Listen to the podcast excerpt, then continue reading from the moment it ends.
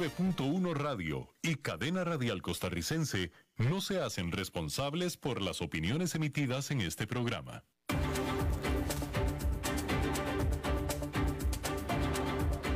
Inicia a las 5 con Alberto Padilla un programa diseñado con el objetivo de llevarte diariamente un tema de actualidad, acompañado siempre de reconocidos editorialistas, de lunes a viernes a las 5 de la tarde por CRC 89.1 Radio, a las 5 con Alberto Padilla.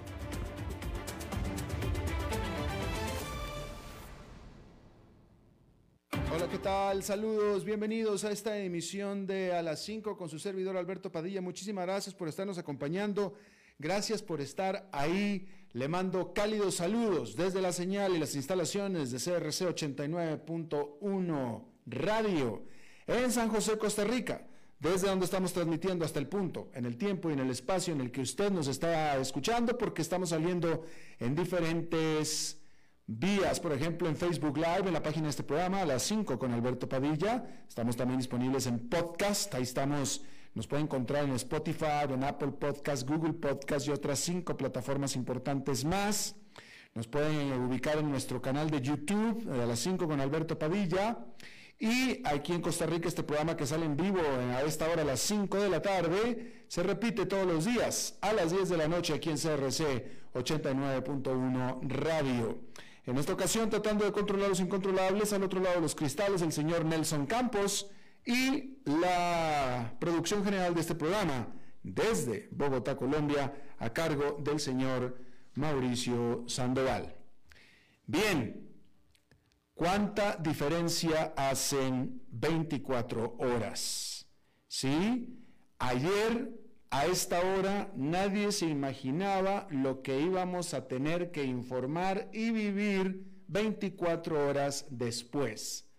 Decir que probablemente el, panorama cambió por completo.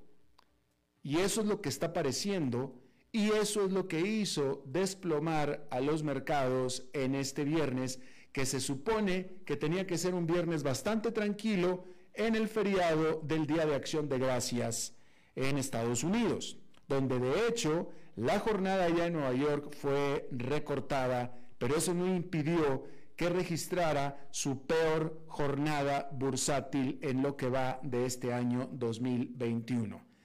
Pero lo peor de todo no es eso, lo peor fue la determinante, la causante. Y la causante de eso es que existe una, una nueva y amenazante variante del COVID-19, del coronavirus. La Organización Mundial de la Salud asignó este viernes la letra griega Omicron a una variante de COVID recientemente identificada en Sudáfrica, tan recientemente como esta misma semana. Y esto es importante, lo vertiginoso de esto.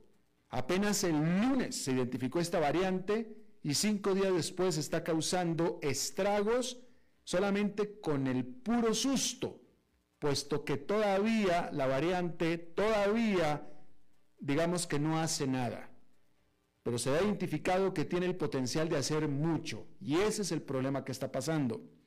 La Agencia de la Salud de la ONU reconoció la cepa anteriormente conocida como linaje B.1.1.529 como una variante de preocupación los expertos en salud están profundamente preocupados por la transmisibilidad de la variante Omicron, dado que tiene una constelación inusual de mutaciones y un perfil diferente al de otras variantes también que han sido preocupantes. Se teme que un aumento brusco de los casos de COVID en la provincia de Gauteng de Sudáfrica, donde se identificó por primera vez la cepa apenas el lunes, fuertemente mutada esta cepa podría significar que tiene un mayor potencial para escapar de la inmunidad previa que otras variantes. La designación de una nueva variante de preocupación, junto con la creciente alarma de los funcionarios de la salud, hizo que los mercados accionarios globales se desplomaran este viernes Hay que decir que esta reunión en la que se le nombró y se identificó como preocupante esta variante en la OMC fue una reunión de emergencia. Los precios del petróleo y las acciones de las industrias del turismo y entretenimiento sufrieron fuertes pérdidas con esta noticia. Hay que aclarar que la OMC ha dicho que tomará semanas comprender cómo la variante puede afectar el diagnóstico, la terapéutica y las vacunas. Por tanto, ¿qué sabemos hasta ahora? De nuevo, esta es una noticia en desarrollo, tan desarrollo que ayer no existía esta variante, mejor dicho, no, no, no, no causaba tanto temor y, definitivamente apenas se descubrió el lunes. La semana pasada no existía esta variante. ¿Sí? Bien, el científico sudamericano, el científico sudafricano Tulio de Oliveira dijo el jueves en una conferencia de prensa, y este señor de Oliveira, este científico ayudó a identificar esta variante en Sudáfrica, fue él quien encendió las alarmas a la OMS, dijo en esta conferencia de prensa que esta variante Omicron contiene alrededor de 50 mutaciones, pero más de 30 de ellas se encuentran en la proteína de pico, la región de la proteína que interactúa con las células humanas antes de la entrada celular. Además, el dominio de unión al receptor, que es la parte del virus que primero hace contacto con nuestras células, tiene 10 mutaciones que es mucho más que las solo dos que tiene la variante Delta del COVID, que se propagó rápidamente a principios de este año para convertirse en la cepa dominante en todo el mundo.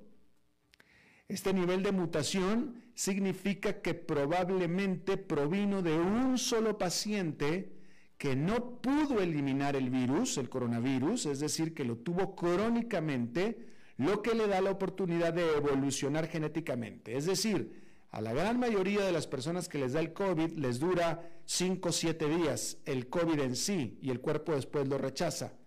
A este paciente, a esta persona, se le quedó por tener una constitución débil seguramente. Se propuso la misma hipótesis para la variante alfa del COVID. Se han identificado alrededor de 100 genomas variantes de Omicron en Sudáfrica principalmente en la provincia de Huateng, pero la variante también se ha detectado en Israel, Botswana y Hong Kong. Muchas de las mutaciones identificadas en la variante Omicron están relacionadas con una mayor resistencia a los anticuerpos, lo que puede reducir la efectividad de las vacunas y afectar el comportamiento del virus con respecto a la inoculación los tratamientos y la transmisibilidad, según dijeron funcionarios de la salud. Hay que decir que eh, sobre este Omicron, hay que decir también que eh, se detectó también en Israel, se ha detectado también en Hong Kong, ¿sí? Y en Bélgica. Todo esto en una semana. La primera bandera roja se levantó en la jornada del jueves cuando Gran Bretaña prohibió los vuelos desde Sudáfrica. Y después de esta reunión de emergencia y los resultados de la OMC, el presidente de Estados Unidos, Joe Biden, también anunció ya que a partir del lunes se prohibirán los vuelos desde Sudáfrica y naciones vecinas a este país. Esto también hizo que allá en Nueva York se sufriera la peor jornada bursátil en lo que va de este 2021, con el índice industrial Dow Jones desplomándose 905 puntos, un 2,53%. El Nasdaq Composite perdió 2,23% y el Standard Poor's 500 una caída de 2,27%. Vamos a ver qué es lo que sucede sábado y domingo para poder conocer cómo van a reaccionar los mercados a partir del el lunes. Esta primera reacción fue una reacción bastante severa con esta caída. Evidentemente los mercados están esperando lo peor con respecto a esta nueva cepa, a esta nueva variante, pero hay que ver cómo se desarrollan las cosas. Le adelanto que nuestra entrevista de hoy va a ser con un experto para hablar acerca de esta variante y qué es lo que significa. Lo que sí le puedo decir es que cuando se descubrió la variante Delta, no hubo esta reacción por parte ni de los mercados ni de los países. Es más, ni siquiera del OMC que yo recuerde. Simplemente apareció, se propagó y causó estragos. ¿Sí? Pero precisamente por eso es que esta nueva variante está dando señales de que puede volver a ser como una delta y eso es lo que está causando esta estampida por no hablar de pánico. Pero vamos a hablar con nuestro entrevistado un poco más adelante acerca de si se merece este temor, este respeto, esta variante. Antes que eso, déjeme mencionarle que la Oficina del Censo de los Estados Unidos publicó recientemente datos que muestran que la actividad migratoria, de hecho, cayó a su tasa más baja en más de 70 años. Y estas revelaciones tiraron un balde de agua fría a la creencia anecdótica popular de que durante la pandemia los estadounidenses se mudaron más que nunca. Del 2020 al 2021, casi 27,1 millones de estadounidenses, o el 8,4% de la población de Estados Unidos, reportaron haber vivido en una residencia diferente a la del año anterior. Eso es menos que el 9,3% del año anterior. Así, la tasa de migración ha ido cayendo de manera constante desde el 2014. Sin embargo, Stefan D. Whitaker, que es economista de políticas del Banco de la Reserva Federal de Cleveland, que ha estado estudiando de cerca los patrones de migración, dijo que puede que no haya habido una tendencia general masiva de personas que se mudan por todo el país. Pero la migración neta fuera de los vecindarios urbanos aumentó durante las primeras etapas de la pandemia. Agregó que los flujos de migrantes que salen de las grandes áreas metropolitanas de alto costo aumentaron durante la pandemia. Sin embargo, Muchos otros tipos de mudanzas, tanto de larga distancia como locales, declinaron. La suma de todas estas mudanzas revela que, en general, menos personas se reubicaron durante el primer año de la pandemia. Whitaker descubrió que algunas salidas de áreas metropolitanas de alto costo continuaron hasta la primavera del 2021, ya que las personas se mudaron a ciudades más pequeñas cercanas y destinos de rápido crecimiento como por ejemplo Las Vegas y Nashville.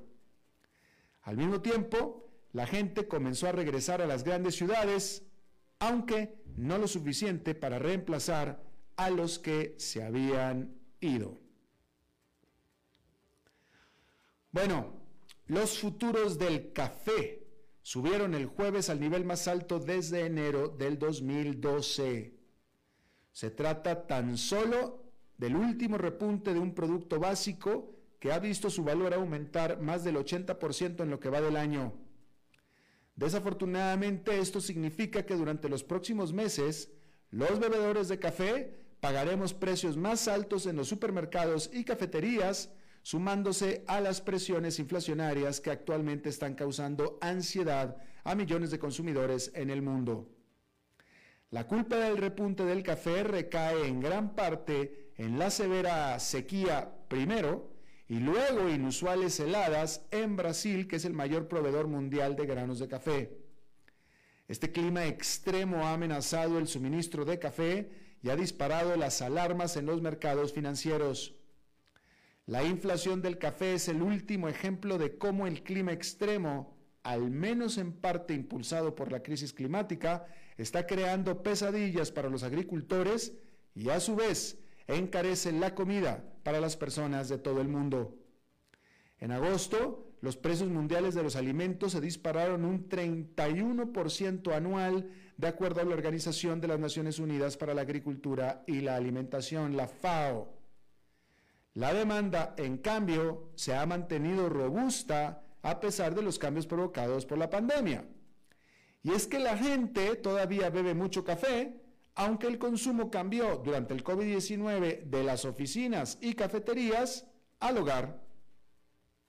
Por ahora, los precios minoristas del café están aumentando, pero no tan drásticamente como muchos otros artículos. Los precios del café subieron un 4,7% en los últimos 12 meses, según el informe de inflación al consumidor de octubre. Eso está por debajo del nivel general de la inflación, que alcanzó un máximo de 30 años durante octubre. Y esto se debe a que las grandes compañías como Starbucks y otras cafeteras compran café con mucha anticipación y cuentan con estrategias de cobertura para mantener estables sus precios. Y eso les permite defender sus márgenes de rentabilidad y mantener los precios bajo control, amortiguando el golpe de las oscilaciones en el mercado de futuros. La mala noticia es que si los precios se mantienen altos por más tiempo, eventualmente se traducirán en precios más altos para los bebedores de café.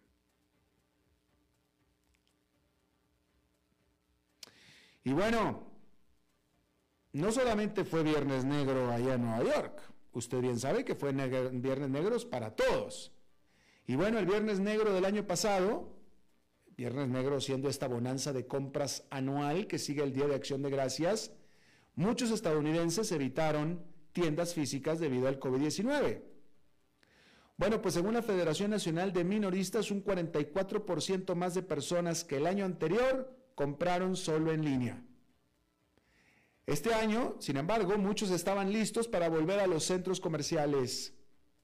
La federación esperaba que dos millones más de estadounidenses compren este fin de semana, con un crecimiento tanto en el comercio electrónico como en las ventas en las tiendas.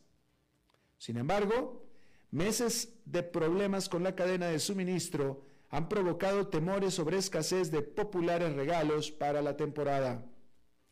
La inflación inusualmente alta ha hecho subir los precios. El índice de sentimiento del consumidor de la Universidad de Michigan, que mide cómo se sienten los estadounidenses sobre las condiciones y perspectivas económicas, cayó en noviembre a su nivel más sombrío en una década. No obstante, los consumidores están comprando de todos modos. Las ventas minoristas aumentaron por tercer mes consecutivo en octubre y las ganancias trimestrales, mejores de lo esperado, que reportaron los minoristas como Macy's, han hecho que los analistas sean ahora optimistas. Cadenas como Walmart juran que el inventario es abundante. De tal manera que el Black Friday puede no ser tan sombrío como se temía.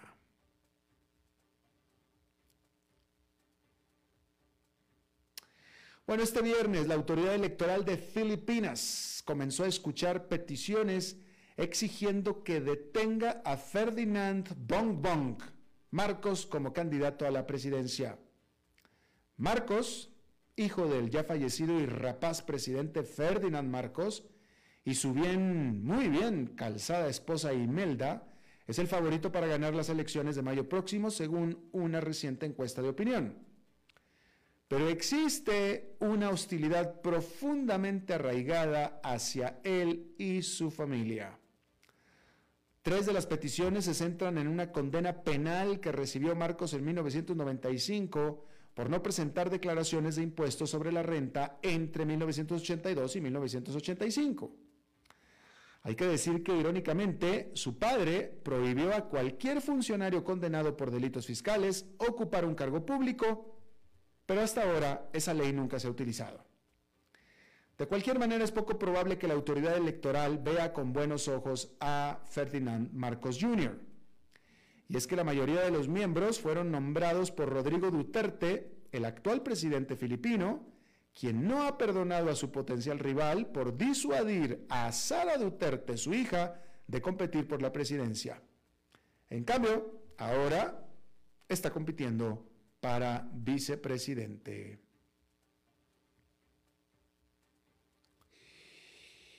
Y bueno, las adquisiciones corporativas hostiles en Japón son extremadamente raras, algo a lo que se ha culpado de que demasiadas empresas en ese país sean dirigidas por viejas y estancadas juntas directivas. Y bueno, pues seguirá siendo así luego de que este miércoles el Shinsei Bank, que es un prestamista regional, dio un paso hacia atrás en una hostilidad que se estaba cocinando. Esta compañía, este banco, retiró su defensa de píldora de cianuro contra una oferta pública de adquisición hostil por parte de la rival SBI Holdings, que es un conglomerado financiero. La defensa habría intentado diluir las acciones de SBI en el banco Shensei para evitar la adquisición. Y estaba previsto que se votara en una junta extraordinaria de accionistas el jueves, junta que se canceló de última hora. Y resulta que la presidencia del Shinsei declaró que su preocupación original por los derechos de los accionistas minoritarios había simplemente disminuido. Qué raro, ¿no? Bueno, claro, porque hay un trasfondo. Este cambio de opinión resulta que se dio luego de los reportes de los medios locales de comunicación, de noticias, diciendo que el gobierno de Japón usaría su propia participación del 22% que tiene en Shensei, que le quedó un rescate que le hizo al banco hace tiempo, para votar en contra de la píldora de cianuro. Y es que el relajamiento de las hostilidades evita una situación incómoda para el gobierno que ya no se ve obligado a pronunciarse públicamente ante un enfrentamiento entre dos grandes empresas nacionales.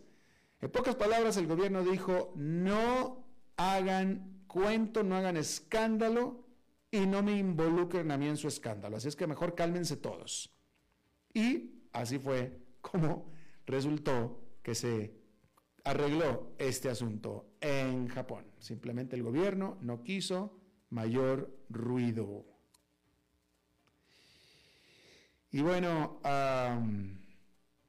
hay que decir que en Brasil, Carlos Artur Nussmann, quien fuera el líder del Comité Olímpico para los Juegos Río 2016, y por tanto también líder del Comité Olímpico Brasileño, de 79 años de edad, fue sentenciado a casi 31 años de cárcel, acusado de haber comprado votos para que Brasil fuera elegido como sede de los Juegos Olímpicos 2016, como fue. Ese señor fue encontrado culpable de lavado de dinero, evasión fiscal, corrupción y organización criminal. Y bueno, por lo pronto quedará en libertad mientras apela esta decisión. Y vamos a decir que la cadena, la, medio de noticias Bloomberg reportó que los reguladores chinos le habían pedido a Didi, que se llama Didi Global, que salga, que se desliste de la Bolsa de Valores de Nueva York, bajo temores de que pudiera filtrarse información sensitiva. Y por tanto les están pidiendo, proponiendo, dice la nota, y bueno, usted sabe lo que significa una propuesta por parte del gobierno chino, ¿verdad? Y este, el gobierno chino está proponiendo a Didi que, eh, Didi siendo competencia de Uber, pero China, ¿verdad? Que pues una de dos, o que se haga privada o que ponga sus acciones en la Bolsa de Valores de Hong Kong. Didi salió a bolsa en la Bolsa de Valores de Nueva York apenas en junio, a pesar de haber recibido presiones de que no lo hiciera por parte de las autoridades chinas. Y ya que estamos en China, vamos a decir que un hombre, un tipo, un individuo, un cualquiera, que dice, que, que dice ser amigo de la jugadora profesional china Peng Shui, que está desaparecida de la vida pública luego de que acusó a un miembro prominente del Partido Comunista Chino de que la asaltó sexualmente, bueno, este hombre, tipo, que asegura que es su amigo, dijo eh, que la Asociación de Tenis Femenil de China ha ignorado un correo electrónico que le había enviado Peng Shuai pidiendo que no fuera ya molestada más. Hay que decir que eh, los oficiales chinos son autoridades oficiales chinas las que han estado asegurando que Peng Shuai está bien y que está contenta y que está feliz. Pero sin embargo esto ha sido, eh, por supuesto, tomado con mucho escepticismo por parte de la, de la comunidad internacional y por supuesto también por parte de la Asociación de Tenis Femenil, quienes aseguran y sospechan que esta tenista lo que está es detenida, está arrestada. Cosa que las autoridades dicen, no, no está arrestada y al contrario está muy bien. ¿Cómo saben eso? ¿Que está muy bien? Pues seguramente porque está arrestada. ¿Cómo más? ¿No? Bien, pues ahí está. Déjeme le doy un dato que vi ayer en PBS, en Public Broadcasting System de Estados Unidos, que me pareció un dato fascinante. Fíjese usted, y aquí están ellos citando eh, pues una, una fuente oficial, ¿sí? Según PBS, ayer, los activos, el valor de los activos promedio por raza en Estados Unidos, ¿sí?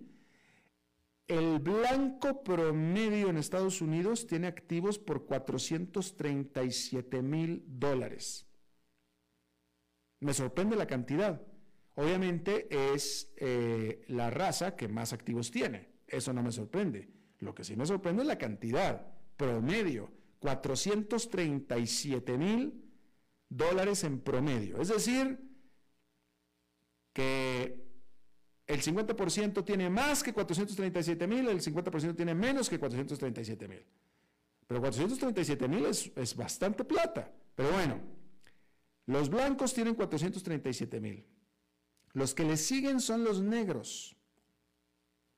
Y los negros tienen en promedio activos por 105 mil, cuatro veces menos. 105 mil dólares contra 437 mil de los blancos. Lo que sí me sorprende es quién es el tercer lugar y la diferencia. Y el tercer lugar es los hispanos americanos, que están bastante por debajo de los negros. Y los hispanos americanos promedio tienen de activos 53 mil dólares en Estados Unidos. Los hispanos tienen 53 mil, los negros 105 y los blancos 437 mil. Ahí lo tiene usted. Vamos a hacer una pausa y regresamos con nuestra entrevista de hoy. A las 5 con Alberto Padilla por CRC 89.1 Radio.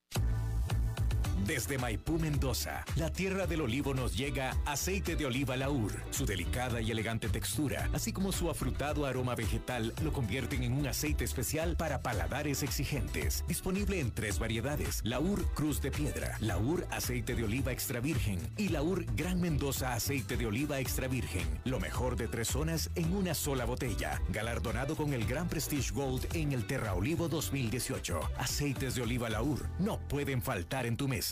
De venta en todas las tiendas, don Fernando.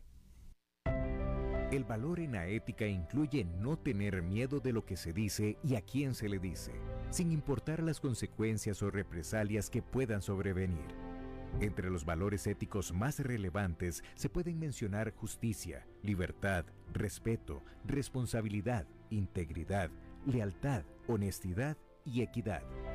Los valores éticos se adquieren durante el desarrollo individual de cada ser humano en el entorno familiar, social, escolar e inclusive a través de los medios de comunicación. Solo si lo público y lo privado caminamos en positivo y con valores, Costa Rica saldrá adelante. Un mensaje de la Cámara Nacional de Radiodifusión, Canara. Es tiempo de celebrar los buenos momentos. De disfrutar con los tuyos, con quienes te hacen reír.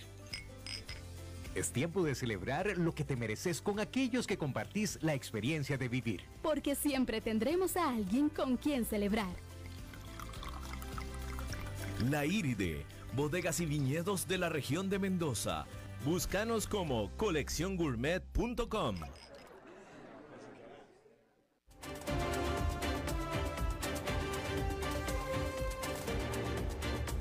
Seguimos escuchando a las 5 con Alberto Padilla.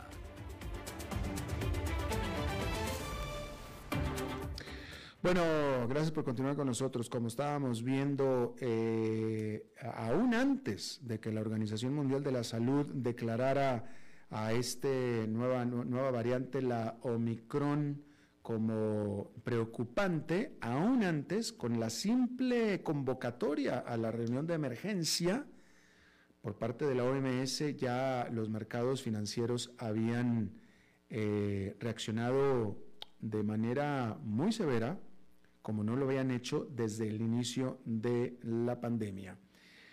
¿Será que Omicron merece tenerle ese respeto, ese miedo? Bueno, pues vamos a tratar de descubrirlo y yo le agradezco muchísimo al doctor Rodrigo Marín. Él es médico epidemiólogo, epidemiólogo con más de 20 años de experiencia en salud pública que esté con nosotros. Doctor Marín, muchísimas gracias.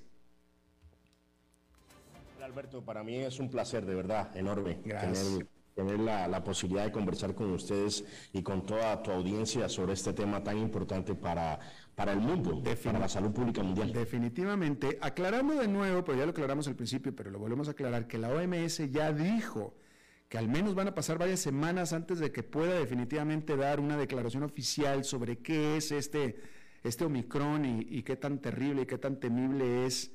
Yo te pregunto a ti, las primeras reacciones han sido bastante asustonas, vamos a decirlo así, ¿no? Eh, eh, incluso este Omicron ha causado más susto que cuando se descubrió el Delta eh, en cuanto a la reacción de los países y de los mercados. Y yo te pregunto si se merece esto, este Omicron, y por qué. Bueno, te digo la verdad, es decir, vamos a ver, cuando lo, lo, decía solamente, es decir, el solo hecho de que se hayan reunido y la hayan definido como una eh, variante preocupante.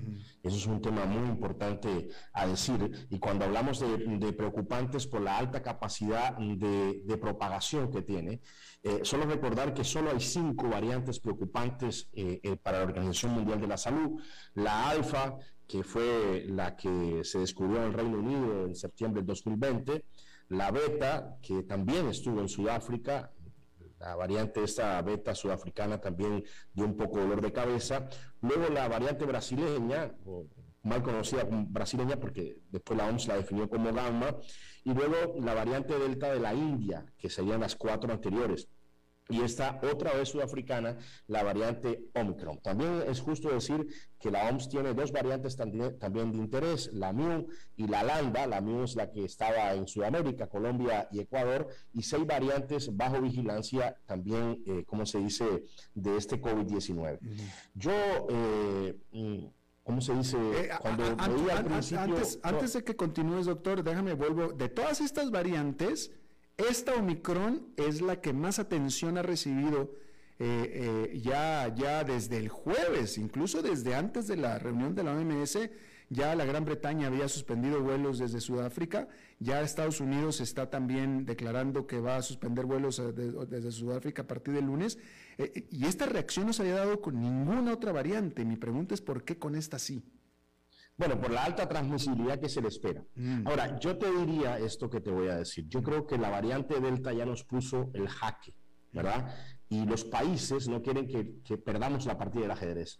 No quieren, quieren adelantarse a, a, partir del ajedrez porque la variante Delta, que es la variante de origen indio, eh, fíjate, para que tengas una idea nada más, las estimaciones oscilan entre un 60 y, y hasta un más de 200% que es más transmisible que la variante de Wuhan. para que tengas una idea. Estamos hablando que esta variante Delta es eh, comparada como por ejemplo con la varicela, que es una enfermedad que puede, que puede afectar a 8 o 9 personas. Entonces, esta variante Omicron, que, que es descubierta o citada por primera vez en Sudáfrica, pues increíblemente, pues eh, es preocupante. No se sabe todavía a ciencia cierta la magnitud del problema, pero por la rapidez que tomaron la decisión, me parece que se puede parecer un poco a la variante Delta y lo que eh, y el dolor de cabeza que nos ha dado a los epidemiólogos y sobre todo a la gente que, que está fabricando las vacunas esta, esta en este momento. Entonces, eh, para que tengas una idea más o menos de, de, lo que quiero decirte y del, y, del, tema tan importante que tiene el seguimiento de esta, de esta variante en este momento. Pero, sin embargo, eh, ¿es posible poder saber cuál es la relación entre esta Omicron y la gente vacunada o las vacunas? Bueno, la verdad es que Sudáfrica tiene una cosa en contra. Tiene apenas un 35% de vacunación de la población. Mm. Entonces, bueno, no es, no es, una, no es, no es una, una casualidad que de cinco variantes preocupantes, dos hayan surgido en Sudáfrica. Mm. Lo hablaba la beta y hablaba ahora de la Omicron. De cinco variantes preocupantes de la OMS, dos han surgido o se han desarrollado en Sudáfrica. Y no solamente se han desarrollado en Sudáfrica, eh, sino que ya hay casos fuera de Sudáfrica. ¿verdad? Es decir, Botswana, Hong Kong, hay un caso en Bélgica, es decir, eh, eh, la, magnitud de este problema, pues ya se tiene, como se dice, está preocupando a las autoridades de, epidemiológicas mundiales de salud pública mundial y sobre todo este tema de que pueda propagarse. Ahora, el tema de África es, bueno, quitamos los vuelos de, de esos países africanos, ¿verdad? A las residentes de esas personas a, las personas que viajan ahí. Estados Unidos y el Reino Unido tienen vuelos directos a esos países y quitan los vuelos. Ahora habría que ver cómo se puede el resto de los países pues limitar el acceso de las personas que provengan de esos lugares y dar comunicación o como un comunicado a las personas de los países para que eviten, de ser posible, la, ¿cómo se dice?, el, acceso o los viajes a esos países. Eh, ¿qué, ok, en el contexto del Omicron, eh, vamos a, yo creo que lo único que podemos hacer es, bueno, eh, que nos hables tú de tu experiencia personal como epidemiólogo, pero aparte lo que conocemos del Delta, ¿qué, qué conocemos o qué, qué, sabemos sobre el Delta y las vacunas? Porque resulta que también a la gente vacunada le daba el Delta. Exacto, bueno, para empezar, eh, representa más del 80% de los casos de Estados Unidos. El Delta. Eh, igual, igual el Delta, igual el, ¿cómo se llama esto? La variante, mm, eh, eh, perdón, la variante Delta en el Reino Unido, en Europa, incluso en Costa Rica, comenzó a pasos lentos y hoy está a pasos agigantados. Es la variante dominante en el país. Como decía, es una variante mucho más transmisible. no, se no se sabe exactamente cuánto, pero un 60 o un 200% según las proyecciones, quien, quien, ¿cómo se llama esto? Que han hecho los expertos que la han, ¿cómo se llama? esto, que la han estudiado. De hecho, un documento de los CDC indica que la variante Delta es tan transmisible como la varicela, como te decía anteriormente. Cada persona infectada contagia hasta 8 o 9 en promedio. Así que esta es una variante importante. Y ha tenido un, un, un rol importante en el tema de, cómo se caen las vacunas. Y, cuando te digo que se caen las vacunas, la mayoría de las vacunas fueron diseñadas en un principio para la variante de Wuhan. Algunas eh, se probaron con la variante alfa, con la variante beta, con la variante gamma, eh, pero esta variante delta, la eficacia de las vacunas si bien es cierto que las vacunas eh, aprobadas por la Organización Mundial de la Salud, eh, estudios importantes de Moderna, de Pfizer, de AstraZeneca, incluso de Johnson Johnson, eh, evitan la gravedad de los casos y evitan las hospitalizaciones, eh, en un principio estas vacunas no solamente evitaban eh, esta gravedad de los casos de las hospitalizaciones, sino que evitaban la enfermedad en un porcentaje elevado de incluso hasta más del 90%. Hoy ese, eso ha disminuido considerablemente, incluso eh, ha disminuido, ¿cómo se dice?, el tiempo de protección de las vacunas. Antes hablábamos que las vacunas, te ponías, por ejemplo, la Pfizer cada 21 días o la, o la propia vacuna de, de AstraZeneca cada 8 semanas y tú decías, bueno, pues tiene una, una alta posibilidad de que no te dé es decir, por lo menos de larga duración. Hoy la duración de, la eficacia de las vacunas es de 90 a 180 días como máximo y por eso es que a nivel mundial se está poniendo, se está hablando ya a nivel mundial de la necesidad imperiosa de tener la tercera dosis, la dosis de refuerzo, el booster, como se le diga a estas vacunas, e incluso eh, con, terapias combinadas de vacunas en aquellos lugares que no se tenga. Es decir, eh, la variante Delta eh, desnudó un poco a la vacuna o a las vacunas que teníamos, eh, ¿cómo se llama?, el año pasado preparadas para la pandemia contra COVID-19. Es posible, y pregunto sobre posibilidad, es posible que esta nueva variante, la Omicron, o cualquier otra que venga en el futuro, porque por lo visto este es un asunto que va a seguir pasando, sea inmune a las vacunas que hoy conocemos, que tengamos que desarrollar otra vacuna totalmente diferente contra esta cepa? Bueno, lo más importante es que, bueno, Pfizer va a sacar unos datos la semana, entre dos semanas, es el dato que tengo, y, pudiésemos analizarlo. Ahora, como te decía, Sudáfrica tiene un, porcentaje de vacunación muy bajo mm. con relación a toda su población, un 35% apenas, y eso puede ser un hándicap en contra de ellos, ¿verdad? Ahora, eh, este tema del COVID es como las cosas de nunca acabar, ¿no? Cuando pensábamos que con las vacunas ya teníamos la, la, la la cura, por decirlo de alguna manera, la protección, aparecen las variantes. Y cuando estamos saliendo de la variante Delta, aparece esta Omicron. Y cuando es, algo como increíble, es decir, eh, eh, si hay una, una enfermedad que, que, nos ha puesto a todos patas para arriba, por decirlo de alguna manera, a los epidemiólogos, a los sistemas de salud, ha sido este COVID-19, definitivamente, por la letalidad que tiene, por la alta transmisibilidad y que las eh, cepas han ido evolucionando en vez de involucionando. Solamente el dato que te decía, la variante de Wuhan enfermaba un paciente a uno o dos y hoy, hoy eh, la variante Delta, por decirte algo, tiene eh, como mm, potencial, es una potencial de transmisión de 8 o 9 personas, igual que la varicela, que es una enfermedad súper contagiosa.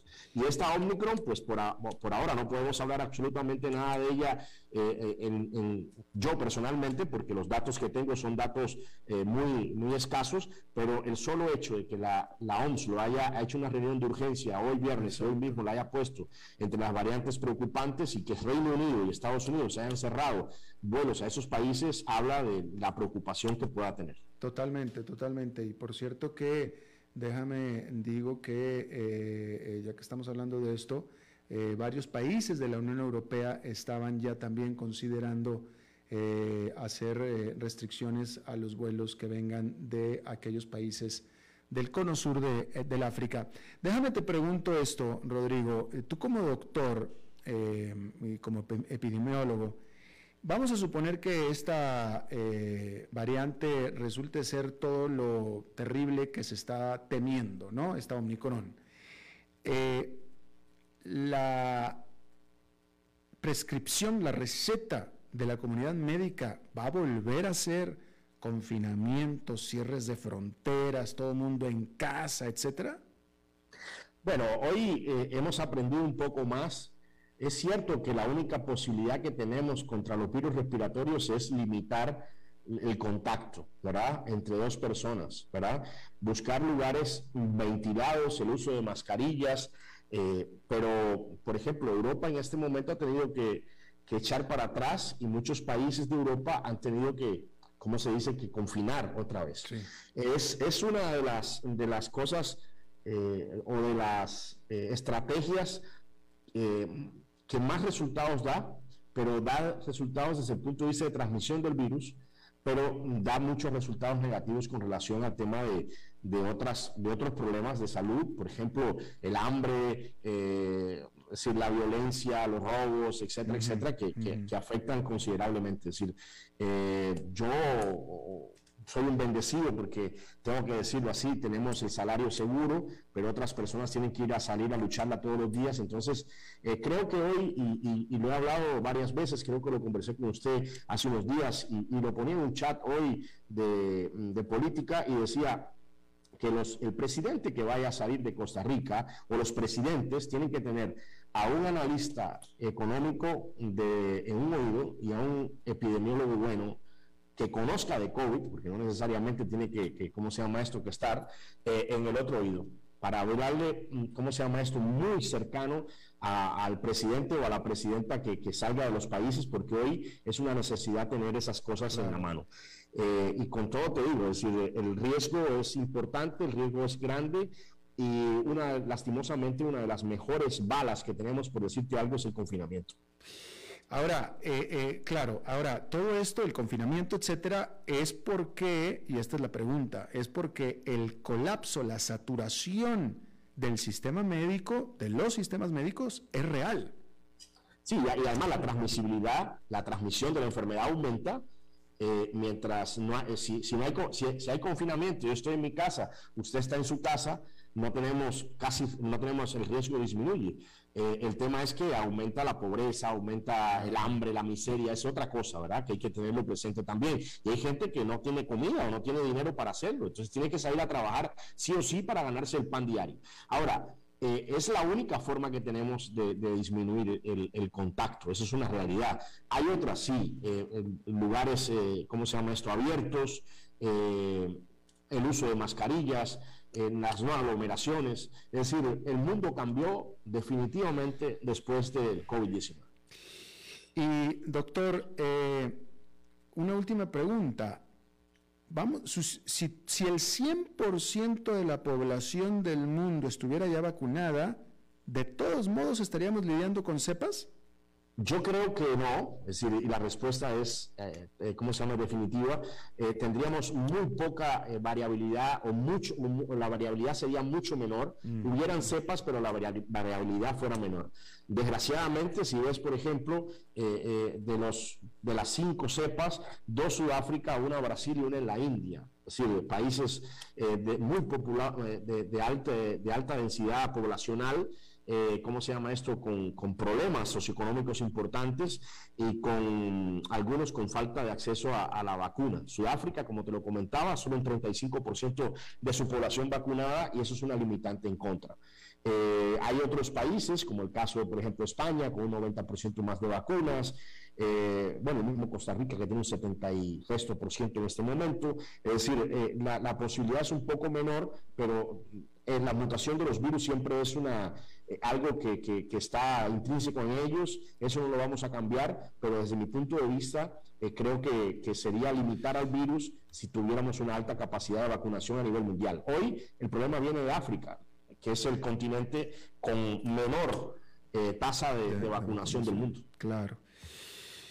Bueno, pues este, lo digo con mucho pesar, pero este, desafortunadamente pareciera, pareciera que esta famosa Omicron va a ser una nueva palabra que vamos a estar repitiendo mucho durante al menos lo que resta de este año y tal vez más tiempo más, y lo digo con pesar, no es algo que, que me guste tener que estar diciendo, pero esperemos que sea lo menos posible. Doctor Rodrigo Marín, epidemiólogo y experto en salud pública, te agradezco muchísimo que hayas charlado con nosotros, Rodrigo. No, no, un placer, Alberto. No, a, ti no se te puede decir que no, jamás. Además, es un tema súper importante. Gracias, más bien por la invitación. Gracias a ti, doctor Rodrigo Marín. Vamos a hacer una pausa y regresamos con Humberto Saldívar. A las 5 con Alberto Padilla, por CRC 89.1 Radio. Desde Maipú, Mendoza, la tierra del olivo nos llega aceite de oliva Laur. Su delicada y elegante textura, así como su afrutado aroma vegetal, lo convierten en un aceite especial para paladares exigentes. Disponible en tres variedades: Laur Cruz de Piedra, Laur Aceite de Oliva Extra Virgen y Laur Gran Mendoza Aceite de Oliva Extra Virgen. Lo mejor de tres zonas en una sola botella. Galardonado con el Gran Prestige Gold en el Terra Olivo 2018. Aceites de oliva Laur no pueden faltar en tu mesa. De venta en todas las tiendas, don Fernando. El valor en la ética incluye no tener miedo de lo que se dice y a quién se le dice, sin importar las consecuencias o represalias que puedan sobrevenir. Entre los valores éticos más relevantes se pueden mencionar justicia, libertad, respeto, responsabilidad, integridad, lealtad, honestidad y equidad. Los valores éticos se adquieren durante el desarrollo individual de cada ser humano en el entorno familiar, social, escolar e inclusive a través de los medios de comunicación. Solo si lo público y lo privado caminamos en positivo y con valores, Costa Rica saldrá adelante. Un mensaje de la Cámara Nacional de Radiodifusión, Canara.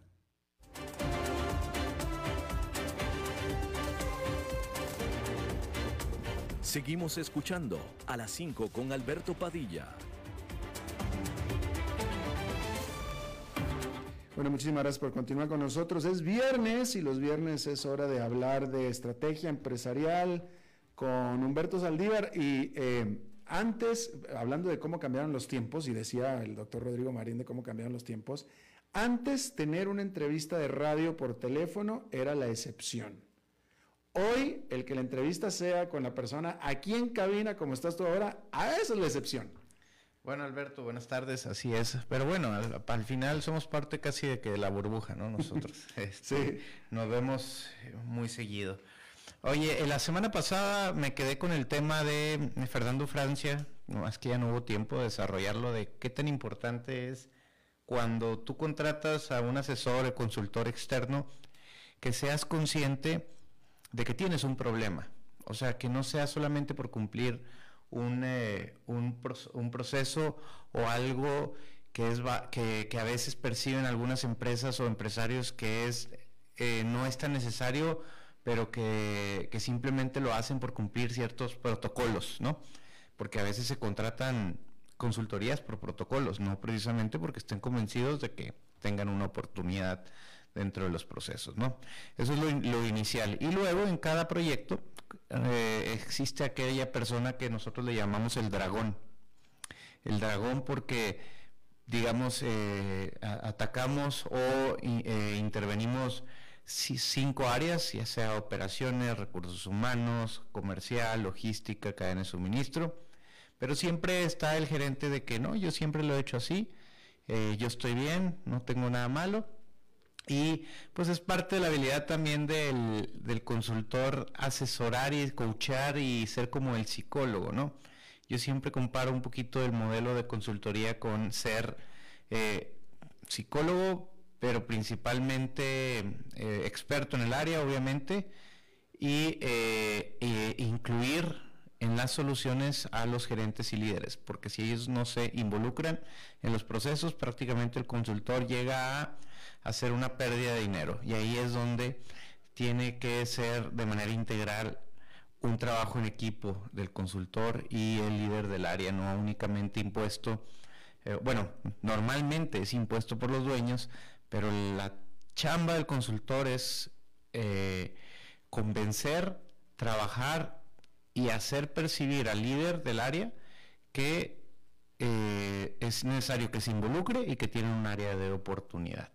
¿Por qué lo digo? Porque muchas veces eh, existen juntas directivas donde la mitad de los socios perciben de que no, ¿para qué es un gasto de Oquis, etcétera, de la consultoría? y la otra mitad dicen, no, pero es que tenemos muchas áreas de oportunidad. Bueno, pero hagámosla nosotros mismos. Ese es otro factor que es difícil, ¿no? Siempre el, externo es catalizador. Pero bueno, entonces ya hablamos de tres temas, es eh, eh, el dragón, el, reconocer que hay un área de oportunidad y te puedo decir que hasta las empresas más importantes del mundo tienen áreas de oportunidad que necesitan asesores externos porque la operatividad te consume día a día. Y eso lo dicen todos los eh, eh, directores que al final eh, ellos se dan cuenta y dicen, bueno, es que sí, sí tengo áreas de oportunidad, pero yo no las puedo hacer.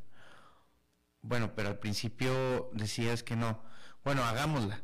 Y al final el éxito de un consultor es que el mismo director gerente diga, bueno, al final hice todo yo, entonces, ¿para qué necesitamos al consultor? Sí, lo hiciste, pero resulta que no lo hayas hecho en los últimos 10 años, ¿no? Entonces ahora casualmente viene el consultor a ponerte a trabajar un poco más, pero en conjunto logramos mejores resultados. Y esa es una parte importante, es como el doctor. Este, doy una medicina y si no te la tomas, y no le das seguimiento, pues es difícil eh, tener un éxito dentro de estos procesos. Y, claro, es que, es que son, son es, debe de ser diferente, y hablo de, de, tu práctica como consultor, Es diferente cuando yo como consultor vengo a resolver un problema que tú identificaste y que yo vengo a resolverlo. Es decir, tú empresa sabes que tú tienes un problema, me contrataste a mí, ya el problema está identificado, vamos a resolverlo juntos. A que si vine a identificar lo que tú le llamas un área de oportunidad. es decir, no hay un problema percibido, pero podemos mejorarlo. Claro, lo que le llamamos nosotros el diagnóstico, donde hacemos toda la evaluación de la empresa, correcto, y ahí es donde vemos a dónde hay que atacar. Exacto, pero ahí eso también sí, digo, sí, puedo entender yo que un gerente algo diga, oye, bueno, espérame, si no tenemos problemas, ¿para qué me vas a hacer trabajar tres veces más? Pero es que dime qué empresa no tiene problemas, eso es, esa es una falacia dentro de las empresas y mucho más si las empresas van en crecimiento. Eso siempre hay. Y lo único es que cuando vas en crecimiento, dejas dinero tirado porque todo está bien y todo lo ves bien porque sigues eh, sonando el... ¿Qué pasa cuando el consultor se equivoca? Eh, eh, se equivoca en conjunto con... Eh, Antes estábamos mejor. Eh, existe, ha, habido, pero, pero al final es, es, una equivocación en conjunto, ¿verdad? Porque es difícil que todo el mundo seamos expertos, mm. digo, perfectos. ha sucedido, antes hemos tenido algunas experiencias, pero es una equivocación de falta de comunicación o de, o de decisiones que toma la junta directiva porque son inversiones muy grandes que no pueden hacer en el momento. Créeme que todo lo que hace el consultor es previamente analizado, inclusive consultado en equipo para llegar a una propuesta que tenga buen sustento. El problema es que puede ser o que no la presentaste de manera correcta para convencer en lo que deberías de hacer o simplemente faltó un proceso por ahí de análisis de profundidad que difícilmente o más bien por algo nos contratan, debería de pasar, ha, pasado pero es por falta de comunicación o porque existe alguien que te quiere, aquel dragón que te quiere, eh, digamos que tumbar el piso, ¿no? Mover el suelo para que no lo estés molestando. Humberto Saldívar, gracias. Gracias a ti, Alberto. Buen fin de semana. Buen fin de semana, y eso es justamente todo lo que tenemos por esta semana. aquí en, a las 5 con su servidor Alberto Padilla. Gracias por habernos acompañado. Espero que tenga un buen fin de semana y nosotros nos reencontramos en la próxima. Que la pase muy bien.